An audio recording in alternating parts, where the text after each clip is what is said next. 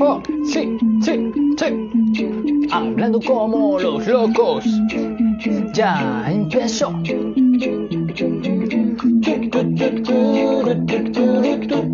como los locos. Hablando como los locos. Bienvenidos, bienvenidas, bienvenidos, bienvenidas. Pasen adelante, pasen adelante,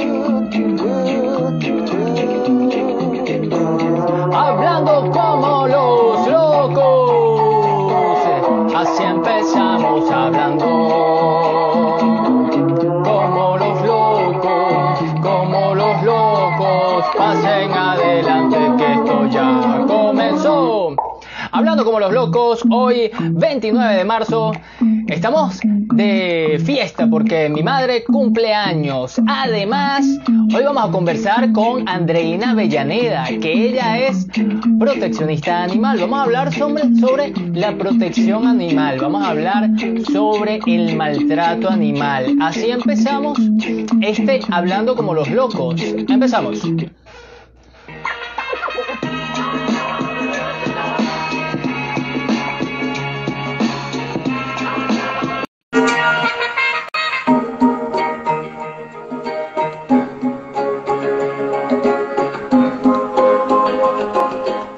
Ok, ok, ok, ok. Empezamos porque Andreina Avena- Avellaneda, Andreina, miren, ahí está. Perfectamente perfecta. Hola, ¿me escuchas? ¿Me oyes? Hola, ¿cómo estás? No se escucha, sí, no te escuchas. ¿Por qué no te escuchas? No, Ni un ya va. poquito. Un momentito, ya va. Que un momentico, que ya viene el audio. Bueno, eh, ella es una persona maravillosa. eh, tiene sí me miles de facetas. Ella es ingeniera, eh, cosa que yo no sabía. Ella es y, eh, ingeniera, trabajadora de la actividad industrial petrolera también. y se desempeña como creadora de contenido. Pero además es eh, proteccionista animal. y todo el mundo la conoce porque ella ha tenido una labor en diferentes espacios de eh, sobre la protección animal. Yo le decía, pero tú eres una activista animalista y me decían, no, o sea, yo soy, eh, sí, eh, activista, pero no, ahorita no estoy ahí al 100%, porque además Andreina es madre y tiene una hermosa niña, entonces está en toda esa faceta de, eh, de madre. Todos ustedes la pueden ver por sus redes sociales con la niña que baila muy bien, baila mejor que Andreina, baila me- eso lo tenemos que decir. Eso es una realidad, pero bueno, ella hace el esfuerzo, ella es una madre ejemplar. Andreina, no te escucho. ¿Y ahora cómo hacemos? Nada, no escuchas nada. ¿Tú no me escuchas a mí? ¿En serio? Sí. Sí me escuchas. Te canto. Ya va, déjame acercarme más. Ahora nada. ¿No ¿Será que tengo que arreglar algo acá? Ah, ya va, ya va, ya va. Ya. Ya. Déjame ver, déjame ver. Ok. Ah, ahora sí te escucho. Ahora sí. Sí, ahora sí. Ah, pero vale, el problema era yo. Tengo ahí un retorno. Ya va, déjame ver. Es que estoy pro- con estos audífonos que, no, mientras más caros son, más chimbos. A ver. Ajá. Ok, Eh, ahora, ¿me escuchas? ahora sí te escucho perfectamente, Andreina. Gracias por estar en este espacio hablando como los locos. Un espacio que nació en, en- en cuarentena, como con toda esta locura. Y el- la semana pasada estaba hablando sobre un episodio lastimoso que me, me pareció como extraño porque aquí en Caracas encontraron una casa en donde había muchos animalitos muertos, despellejados, bueno, un- unas escenas que además las mostré. Entonces, eh, yo dije, conchale, pero yo tengo que hablar con alguien porque esto no es normal. Yo sé que vivimos en una sociedad que tiene deficiencias eh, culturales, que hay que darle comprensión, amor y cariño a la gente para que entiendan que los animalitos no se maltraten. Y creo que aquí también tiene que ver algo con eh, el tema de tráfico de animales y la venta de animales ya muertos y todo eso. Pero quiero que seas tú que eh, nos hables de, de, tu vida como proteccionista animal. Adelante, Andreina, gracias por estar aquí. Gracias, Jonathan. Gracias a todos los que nos están viendo, nos están escuchando. Eh, bueno, mira, el, mi, vida como proteccionista es la de cualquier proteccionista y aquí en Venezuela hay bastante. Eh, somos personas normales, comunes, que simplemente, bueno, nos preocupamos por el bienestar de nuestros hermanos animales también. Eh, desde hace algunos años se han promovido, se ha promovido la cultura del animalismo aquí en Venezuela y bueno, eso nos ha, servido bastante para poder ayudar a la causa.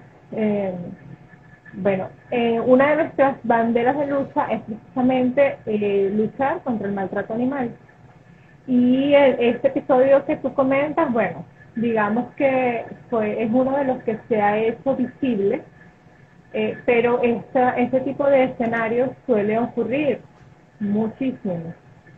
Y bueno, eh, a mí, por un lado, o sea, me agrada de que esto haya salido a la luz pública para que las personas sepan eh, de lo que está ocurriendo y tomen conciencia, sepan que pueden denunciar, sobre todo esto es muy importante, que puedan denunciar ante la misión Nevado, ante los cuerpos de, de, las autoridades, ante cualquier eh, policía municipal, nacional, claro. estatal, la Guardia Nacional.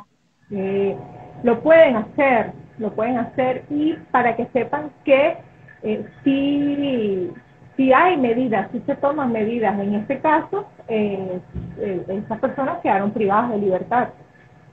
Por varias razones.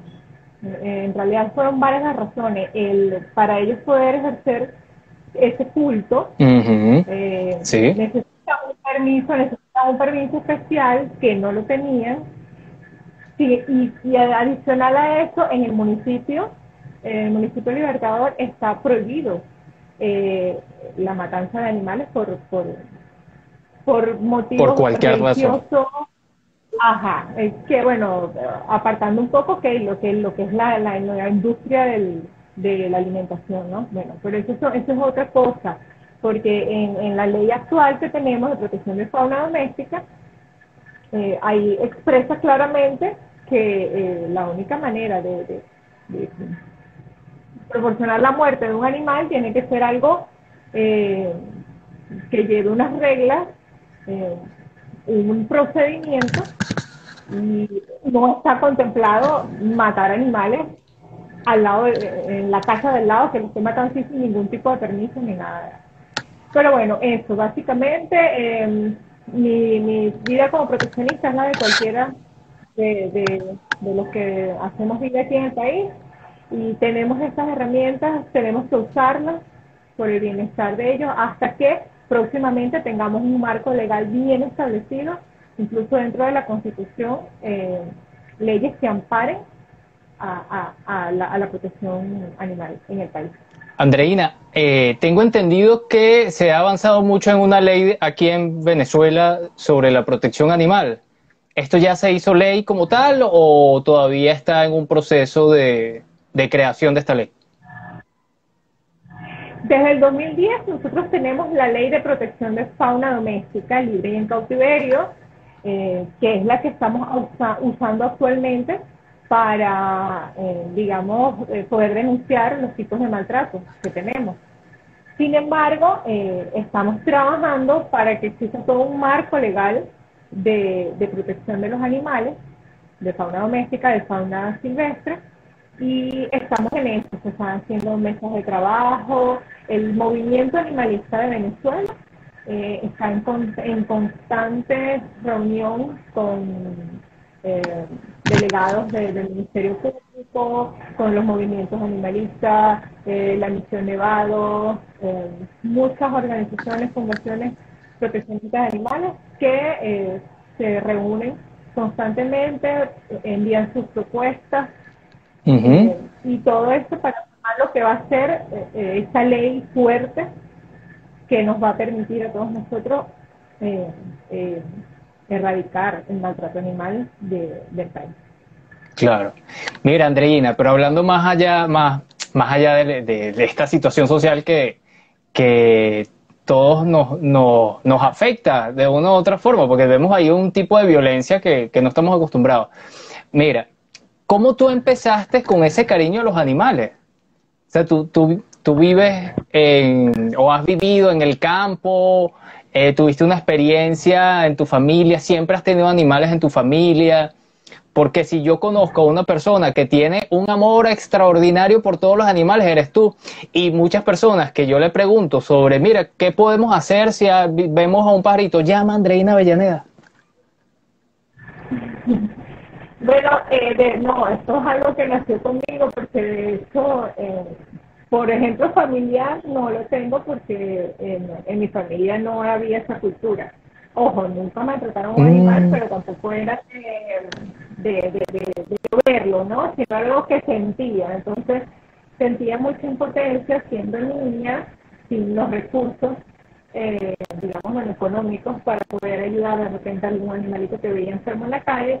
Y entonces crecí con eso de, que yo en algún momento, o sea, cuando yo sea grande, cuando, cuando empiece a trabajar, desde que empiece a generar recursos económicos, voy a ayudarlos porque no puedo, o sea, no puedo vivir así. Es como que era mi misión en esta vida. Y bueno, así fue, así desde que me gradué, yo quería estudiar veterinaria en realidad, pero bueno, en algún momento pensé, ajá, pero si yo estudio veterinaria, y ejerzo la profesión, no le voy a cobrar a nadie porque, ajá, eh, me va a dar cosas, lo voy a hacer porque porque me nace por amor y entonces con qué con qué mantengo con qué mantengo a, a los animales. esa, ayuda a los animales. Entonces bueno, dije mejor estudio ingeniería trabajo como ingeniera lo que gano entonces apoyo a los animales. Es como además tener una, una chocolatera y tú ser fanático de los, de los chocolates y comerte todos los chocolates. Bueno, exacto, algo así, no se puede. Mira, otras preguntas, vamos a pasar porque te, aquí hice mi, chuleta. Eh, ¿Cuál es la labor realmente de un proteccionista? Cualquier persona puede ser proteccionista. ¿Qué le dices a una persona que, bueno, no tiene quizás eh, los recursos el dinero, pero sí ve muchos eh, animalitos por ahí, a dónde los puede llevar. ¿Cuál es la, labor del proteccionista animal? Sí, claro que sí, o sea, no, hace falta de verdad eh, tener dinero para, para hacer la labor, eh, porque fíjate, desde charlas educativas, bueno, ahorita no porque estamos en cuarentena por la pandemia, pero en tiempos normales charlas en las escuelas, dentro de las comunidades, eh, ayudar a, cualquier animal que de repente tú veas en situación de calle, que tenga una herida, así sea lavar la herida con agua y jabón, eh, eso lo ayuda, llamar, a comunicarte con, con las personas que, que, tú sabes, los representantes de repente de, la misión Nevado o, o alguna persona que tú conozcas que, que sepa este tema, que te pueda ayudar, pero no simplemente pasar por el lado como si no pasara nada, como alguien muy famoso por ahí lo dijo, o sea, tú no puedes, no puedes eh, ignorar esa, eh, esa realidad que vivimos eh, y sí, sí puedes hacer, puedes ayudar de muchísimas maneras eh, ser proteccionista de verdad que es una labor bastante loable porque lo hace sin ningún tipo de interés, sin ningún tipo de interés. Es algo bastante bonito. Qué bonito. Mira, y otra pregunta, porque quizás tú te consigues en, bueno, que tenemos el Ávila, hablando acá de Caracas, te consigues ciertos tipos de animales como culebritas, como pájaros también, eh, sucedió una, una anécdota, vamos a llamarlo así, con un señor que agarró una guacamaya, le tomaron una foto, después de eso, bueno, se hizo viral, que qué estaba haciendo con esa guacamaya. ¿Cuál es la diferencia entre un animal silvestre y un animal doméstico? ¿Cómo manejar eso? Ok, esa es una pregunta muy importante. Mira, la fauna doméstica eh, son los animales que, que, como su palabra lo dice, eh, el, ser humano ha podido domesticar, ¿ok? Sin embargo, dentro de la fauna doméstica, bueno, están los animales de granja y están los animales de compañía. Los animales de compañía son básicamente los perros y los gatos, eh, que son los que han estado, han formado parte más de la familia de los seres humanos. Y en el caso, por ejemplo, de los perros, dependen, ahorita en este momento los perros dependen exclusivamente de la raza humana para sobrevivir. Y que tú me dirás, no, bueno, pero si yo sé de perros que no tienen familia, igualitos sobreviven años. Y yo sí, pero es que sobreviven por el alimento que de alguna manera produce, producen los seres humanos, la basura, los restos alimenticios, eh, el, el producto que saca de la siembra. Eh, hay algunos que sí que efectivamente cazan, eh, viven más en condiciones salvajes y cazan, pero la gran mayoría de los perros, bueno, pues dependen de nosotros. Los gatos sí son un poquito más independientes, pero sí ya forman parte de, de núcleo familiar. ¿Qué pasa con la fauna silvestre? Bueno, son los animales que deben vivir en condiciones naturales, en su hábitat natural, para para sobrevivir, para vivir bien eh, y no deberían bajo ningún concepto formar parte de la una familia de humanos, vivir dentro de, del núcleo familiar de los seres humanos porque no es su hábitat natural.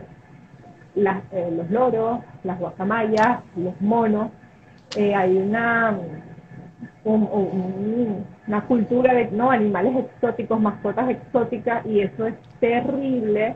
Eh, es bueno que entendamos eso. Claro, estamos conscientes de que eso es un proceso cultural porque desde pequeño, de repente, bueno, mi yo siempre, en la casa de la abuela siempre estaba el loro.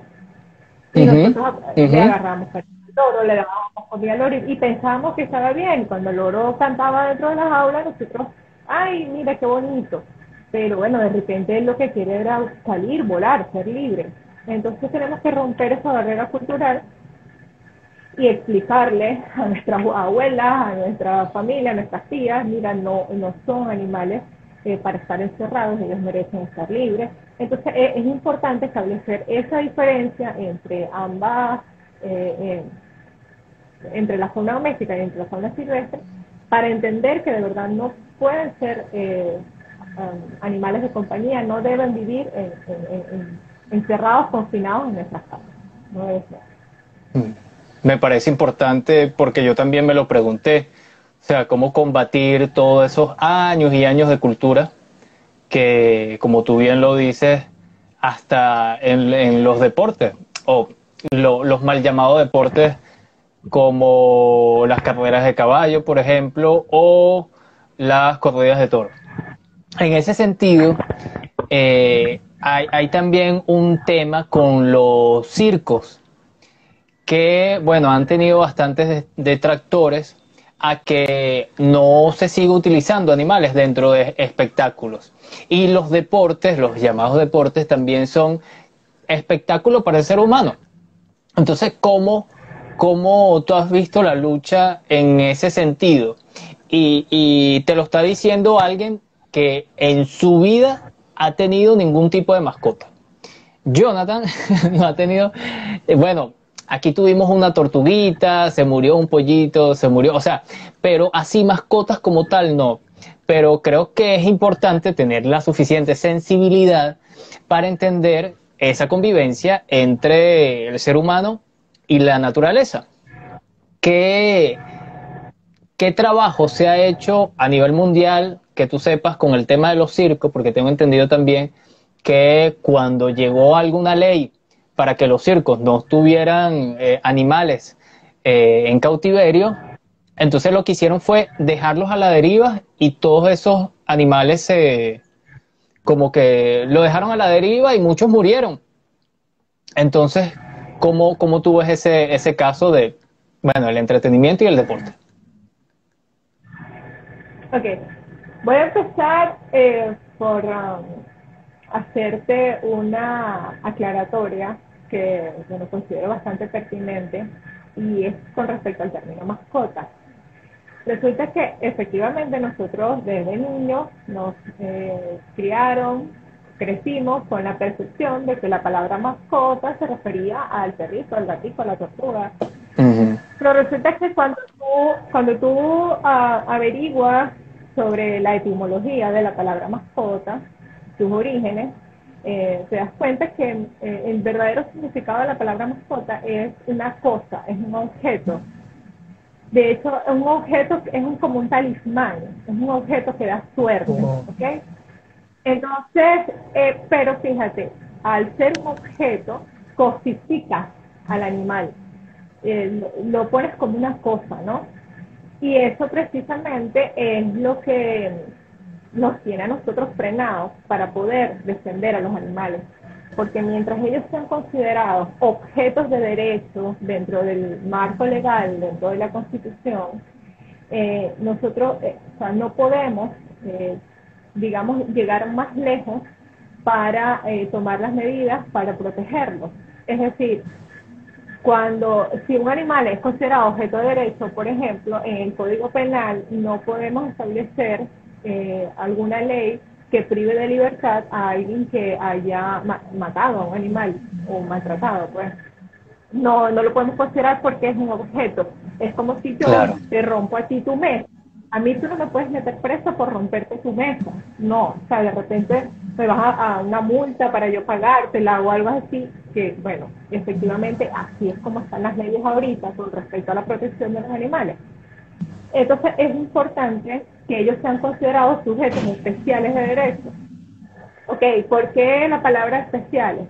El adjetivo especiales, bueno, porque eh, si bien un animal eh, no puede expresarse o, comunicarse con el lenguaje como nosotros, pues que el lenguaje de nosotros, eh, igual son, son personas, igual que los niños pequeños, que tampoco tienen esta libertad de, de, de lenguaje pero también son personas pequeñas y necesitan tener, tener sus derechos. Entonces, la lucha nuestra es precisamente para que los animales sean considerados sujetos especiales de derechos y poder, poder establecer leyes que lo, que lo ayuden, que los ayuden de verdad. Entonces, eh, con, bueno, con respecto a esto, por eso es que también tenemos que empezar por trabajar el lenguaje especista. Entonces, de repente, al, al llamarlos mascotas, mascotas, mascotas, seguimos cosificándolos, seguimos eh, eh, diciendo que, son un objeto, ¿no? Eh, o por ejemplo, frases como este, los hombres son todos unos perros, haciendo apología a que, a que son malos, a que son infieles, a que son malandros, qué sé yo. Entonces, primero, o sea, estás estás usando la palabra perro como una ofensa y resulta que el perro es el animal más noble que existe en todo el mundo. Entonces tenemos que ir rompiendo, o por ejemplo, bueno, esta perra, como haciendo, no, la, la, mujer esa, ¿qué tal? Entonces lo estás, usando la perra como una ofensa y no es así, porque las perras, es falso eso de que, ah, que las perras salen hasta con cualquiera y tal, cuando están en celo. Bueno, el primero es un instinto natural de apareamiento y es falso de que a ellas les guste estar así con varios perros. Lo que pasa es que si una perrita se vive en condición de calle, no le queda otra, porque ellos la, la cosa, más bien pobrecita, o sea, hay que ayudarla, pues hay que, bueno, resguardarla en su casa mientras pasa esa, esa, esa etapa. Entonces, bueno, todo eso es un trabajo. Ajá, ahora vamos a volver a la pregunta en sí. ¿no? me em, encanta, me encanta. Con respecto, okay, a, lo, a los deportes, espectáculos que incluyen animales. Eh, ya va, Jonathan, estoy escuchando como una interferencia, como un... Déjame ver, déjame ver, déjame ver qué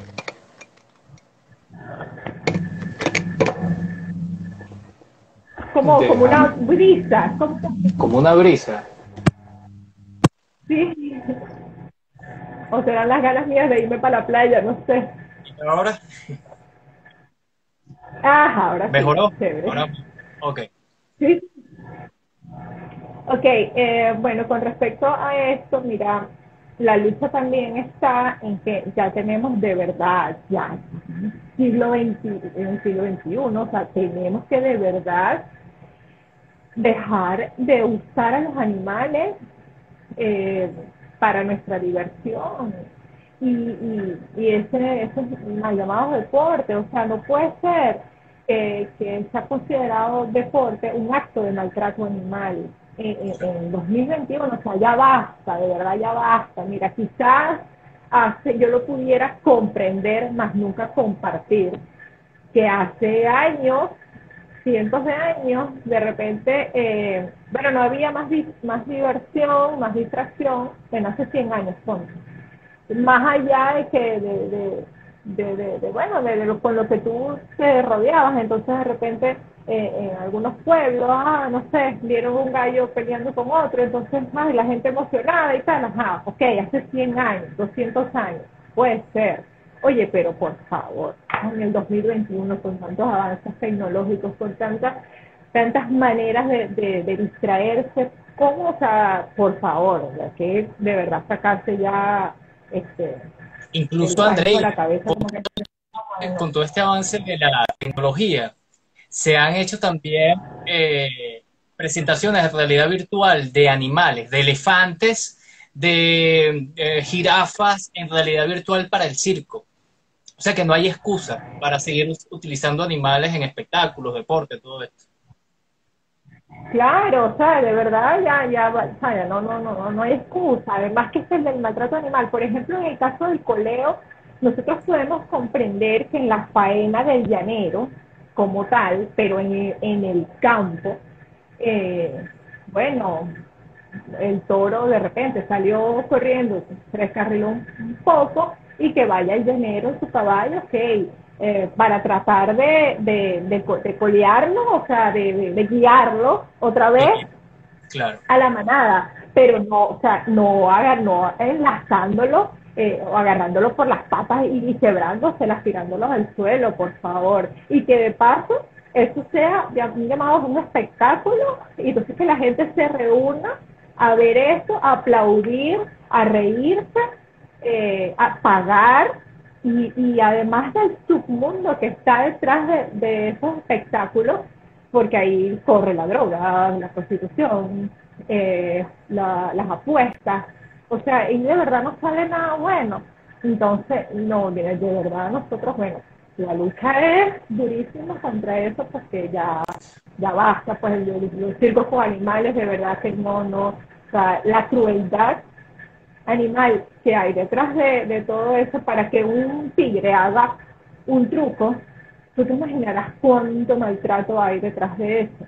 Entonces ya no puede ser, no puede ser, ya el, el, el Circo du Soleil eh, eh, es una opción, o sea, se te brindó una opción, les brindó una opción a las personas para que puedan disfrutar del arte, de verdad, del circo, del arte que puedan producir las personas, sin tener que, ver animales para, para las que el público disfrutar. Ok.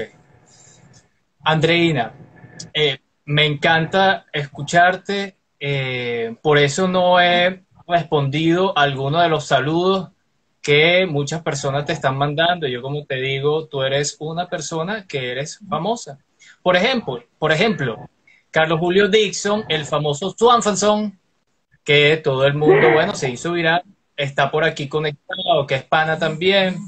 Eh, y, y Lío Guedes, Lío Guedes, el maltrato no es arte, mucho menos deporte, dice. Saluda, mi querida Andrea amiga, te quiero. También Tony Martínez, Antonio Martínez, mi pana también está por aquí saludando. Eh, esto se llama Hablando como los locos. Y seguramente tú has tenido alguna anécdota, algún, algún pasaje de la vida con algún, con algún animal. Cuéntame, que primero quiero saber cuántos animales tienes o cuántos animales has tenido, tus perros, tus gatos, tus chivos, tus toros. Eh, seguramente no, seguramente nada más tienes perros y gatos.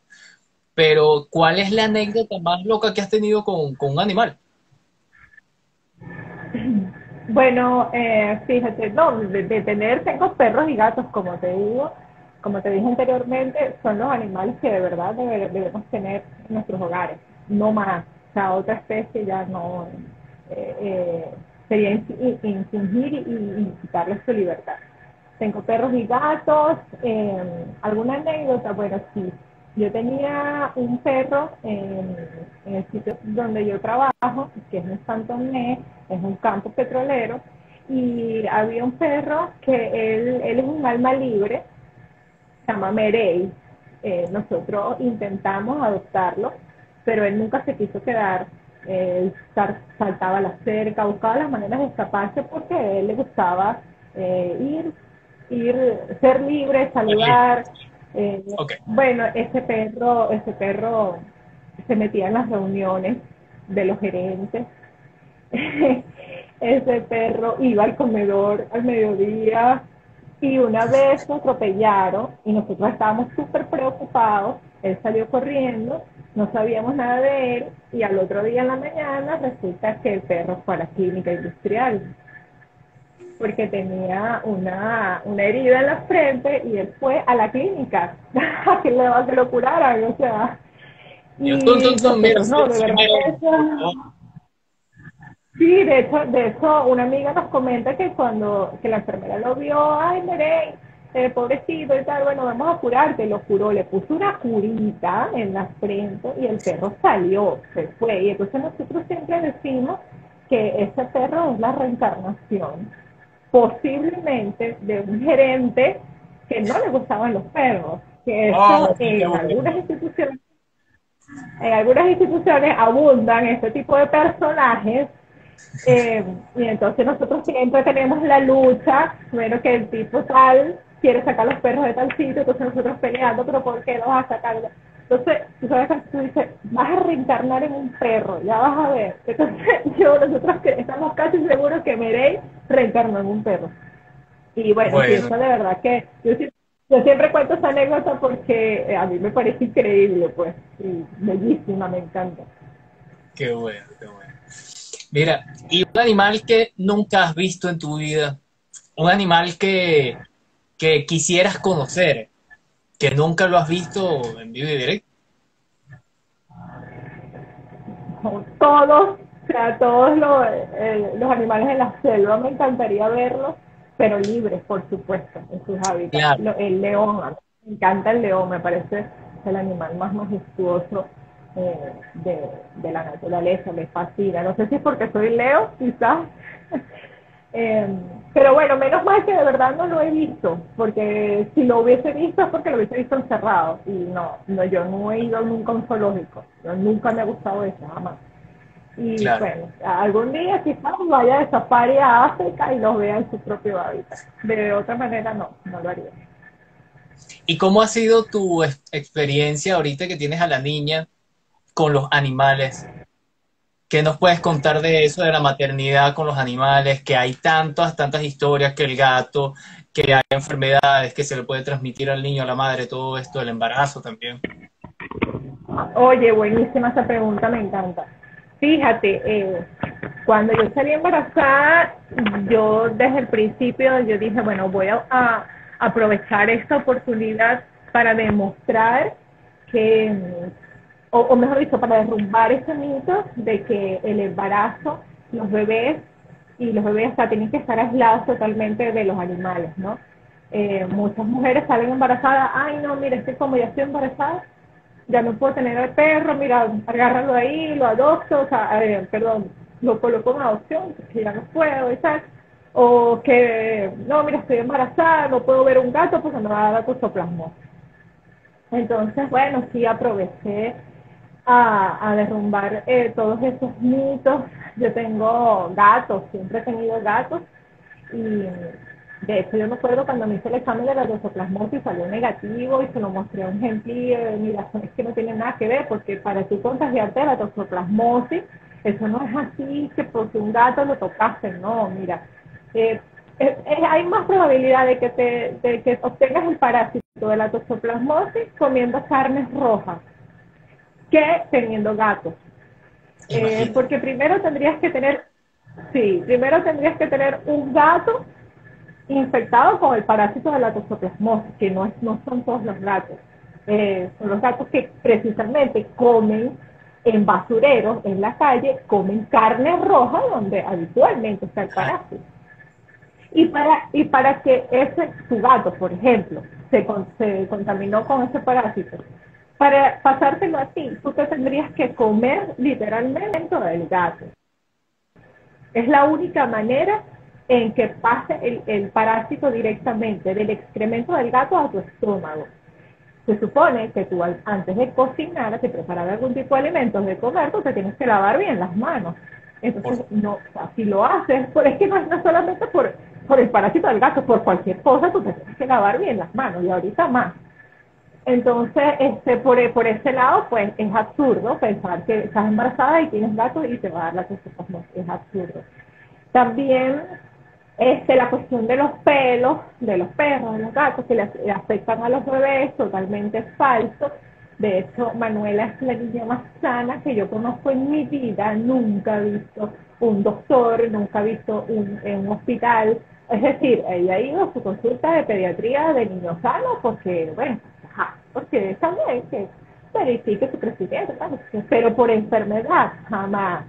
Entonces Manuela ha estado en contacto desde bebé con, con perros, con gatos. Em, obviamente hay que tener, hay que tener cuidado, sí, pero eh, es, cuestión de sentido común. Por ejemplo, un bebé que está explorando el mundo y entonces de repente está el perro durmiendo, tú no vas a dejar que el bebé empiece a meterle, no sé, a tocarlo, porque es, normal que sienta curiosidad, a jalarle las orejas, la cola. Oye, el, animal merece respeto, es un ser que merece respeto. Entonces a nadie le va a gustar que tú estés durmiendo y te vengan a jalar las orejas, el pelo, la cola. Yo voy a reaccionar. Si te, mínimo te metes un empujón, bueno, ¿a ti qué te pasa? ¿Me entiendes? Entonces es, es normal que el perro reaccione, epa entonces, ay, no, que ese perro es malo, bótalo. No, pero es que la, eh, ni el bebé ni el perro son culpables. El culpable o el responsable es el adulto porque es el que tiene que estar supervisando todo esto. Entonces, yo con Manuela la he enseñado a respetar a sus hermanos, yo le digo que son sus hermanos, sus hermanos uh, carinos, sus hermanos felinos, trátalos con respeto, con cariño, y de verdad que Manuela, mira, y ella sabe, y yo le he dicho, cuando hay un animal eh, extraño que tú no conozcas, trátalo con respeto, con distancia al principio y después tú ves, dependiendo del lenguaje corporal del animal también, si él quiere que efectivamente tú lo acaricies, eh, que hables con él, todo eso, pero si no quiere, tienes que respetarle su decisión. Y ella lo ha entendido perfectamente y de verdad que la relación de Manuela con los animales es maravillosa. Me parece genial, me parece genial. Mira, por aquí está mi pana eh, Anthony Martínez. Dice lo siguiente, les recomiendo a Andreina que vea la experiencia, que haya, como le gustan los leones, vea la experiencia de Dean Snyder. Oh, como se Ay, yo sé quién es, claro, ¿no? De Snyder, ay, bellísimo, es un, sí, él tiene una experiencia con los leones y, y él va y los visita y los leones le caen en y lo lamen. Y yo, ¡ay, qué envidia! No, a mí me fascina, yo siempre veo sus videos. Eh, pero, mm, claro, eso, bueno, eh, desde pequeños que los conoce y tal, y, y, no, de verdad que son bellísimos. Yo siempre los veo y sí, sí los envidio, pero fíjate, ellos viven en su hábitat natural. Aquí en el país, pues, no, no, no, no hay un sitio donde yo pueda ir a hacerme amigo de amiga de ellos allá, pues no tengo. Ok, ok. Andreina, ¿y cómo haces con la niña con el tema de las carnes o del, del pollo? ¿Tú eres vegetariana? Primero, esa pregunta tan recurrente, ¿eres vegetariana? Sí, sí, sí.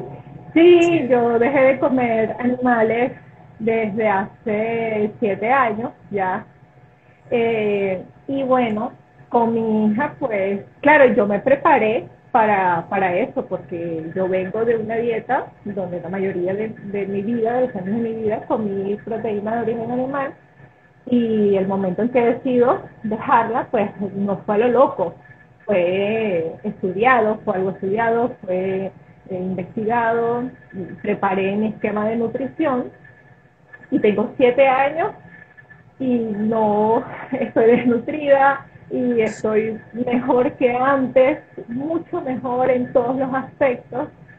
Eh, y entonces, bueno, nada, yo sí decidí, yo decidí que mientras, mientras Manuela, yo le, le, otorgue el alimento a Manuela, no, no le voy a ofrecer proteínas de origen animal, es, mi decisión, bueno, con su papá, con su papá también, por supuesto.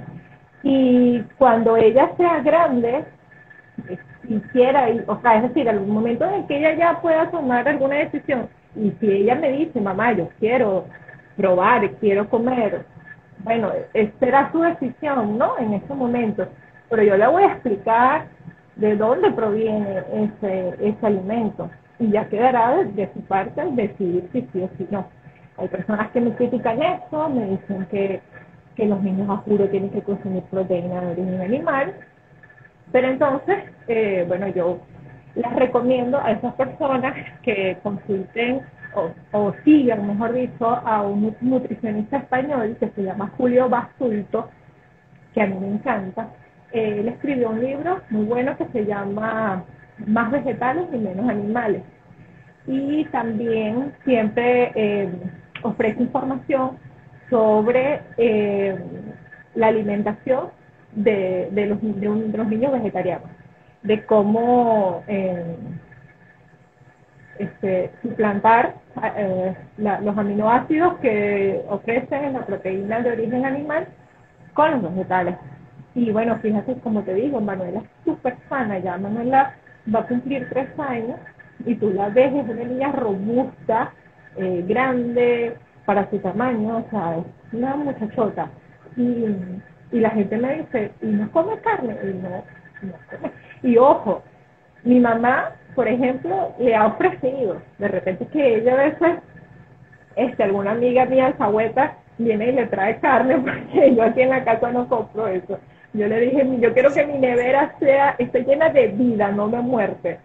Entonces, pero bueno, siempre, ajá, le traen un pedacito, tal, entonces mi mamá agarra y le ofrece a Manuela. Y Manuela lo ve y que ver y me dice, no, eso es que tú le no, le he dicho nada, es una decisión de ella. Es que de hecho, yo creo que eso viene natural en nosotros. Yo creo que este, nosotros desde niños, no, yo me acuerdo que a mí me obligaba a comer la carne, a mí no me gustaba. Eso fue de tanto, tanto, tanto que dieron que bueno. Así que a mí se me hizo bien, se me hizo fácil con. Claro, eh, yo sabes que quería conversar contigo y me gusta conversar con gente que tenga datos, que tenga experiencia, que entienda el sentido no nada más de llevar una vida así o asado, sino que también entiende a la otra parte, o sea, las personas que comemos, como Jonathan, que come carne, que le gusta la hamburguesa, que todo esto, y, yo no puedo ser tan hipócrita de decir, no, mira, Andreina, yo también, yo no, yo soy vegetariano, es mentira.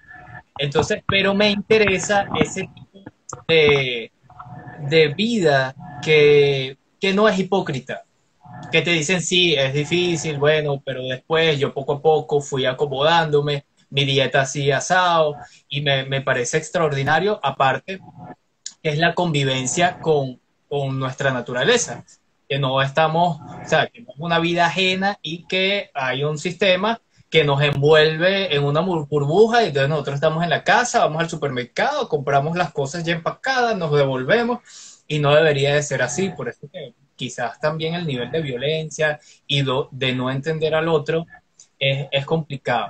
Yo sé que es un cambio de cultura, eh, Andreina, que es difícil, que hay personas que se molestan, hay personas que atacan eh, y uno se encuentra de todo. Eh, yo tuve un episodio del podcast hablando sobre el circo y hablé sobre los elefantes, que es un animal tan bonito, tan majestuoso, y que ellos de los, de los maltratos no olvidan quién, la cara de quién fue que, que maltrató.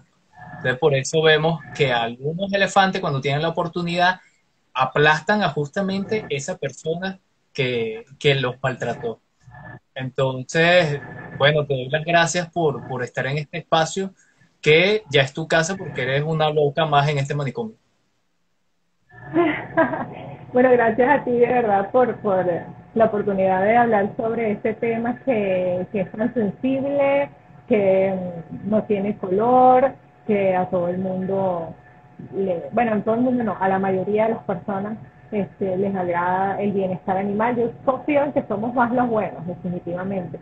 Eh, hemos visto últimamente muchos casos de maltrato animal que yo creo que siempre han existido. ¿okay? Lo que pasa es que ahora se hace más visible. Eh, y está bien, está bien porque así eh, le enseñamos a las personas que hay herramientas y que pueden denunciar y que esto puede llegar a terminar eh, en algún momento y llegamos a ser una sociedad que ame y proteja a los animales. Entonces, gracias a ti, de verdad, por esta oportunidad y bueno, que se sigan repitiendo este tipo de programas hasta que hasta que el mensaje llegue, cale en la sociedad y, seamos amables con los animales. Yo creo que vamos por buen camino, André. Yo creo que vamos en por buen camino. Y bueno, a todos los que me siguen, síganla a ella, Andreina Avellaneda. Si usted tiene algún, algo que quieran preguntarle, usted, bueno, a Andreina Avellaneda por Instagram y por todas las redes sociales. Ella también hace unos, unos, eh, y unas transmisiones en vivo hablando de muchas cosas, su maternidad, de diferentes cosas, y yo siempre estoy ahí pendiente para ver qué es lo que postea en su, en su Instagram. Hablando como los locos, sí se ve en vivo por Instagram HCLL Podcast, se ve diferido por todas las plataformas de podcast y por YouTube, y bueno, será hasta una nueva oportunidad. Yo soy Jonathan Castro y para mí es un placer que nos hayas acompañado en este nuevo episodio. Gracias, Andreina. Te quiero inmensamente y estás invitada a otras transmisiones. Nos vemos. Chao.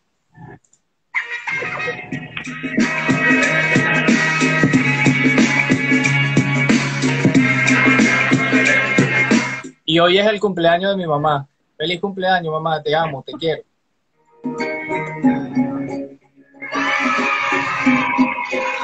Chao.